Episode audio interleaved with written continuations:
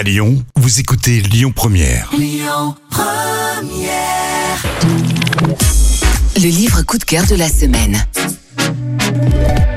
Laurence Perrin a d'abord été journaliste pendant 20 ans, avant de se consacrer pleinement à l'écriture. Son œuvre romanesque allie des histoires passionnantes, des personnages subtils et forts, et une intensité d'émotion à sa belle écriture. De la drôle de vie de Zelda Zonk, prix Maison de la Presse 2015, à l'aile des Vierges, ou encore une toute petite minute, chacun de ses livres ne cesse de conquérir de nouveaux lecteurs. Nous vous recommandons particulièrement son roman Après l'océan, qui sort en format poche aux éditions Pocket. Cette histoire de Laurence Perrin est très documentée. Elle permet de découvrir l'Amérique des années 1910 et les répercussions du naufrage du Titanic sur la riche société américaine.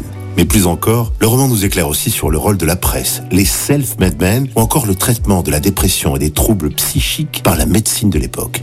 Le livre vous plonge au printemps 1912, où parmi d'autres naufragés hagards tirés de l'océan, il y a l'État Alistair, 24 ans, et sa petite sœur Molly.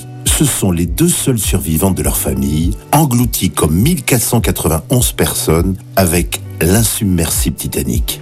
Les sœurs Alistair ont tout perdu et la petite Molly est plongée depuis le drame dans un profond mutisme. Dans les romans de Laurence Perrin, il y a, avant tout, l'histoire d'une femme. Après l'océan raconte l'histoire de l'État Alistair, cette héroïne attachante, bouleversante et obligée de se battre pour sauver sa petite sœur bientôt qualifiée de folle dans un siècle qui méprise et ignore les fous.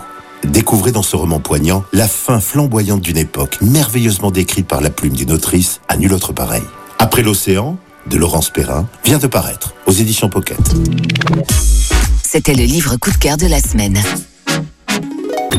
Écoutez votre radio Lyon Première en direct sur l'application Lyon Première, lyonpremière.fr et bien sûr à Lyon sur 90.2 FM et en DAB+. Lyon Première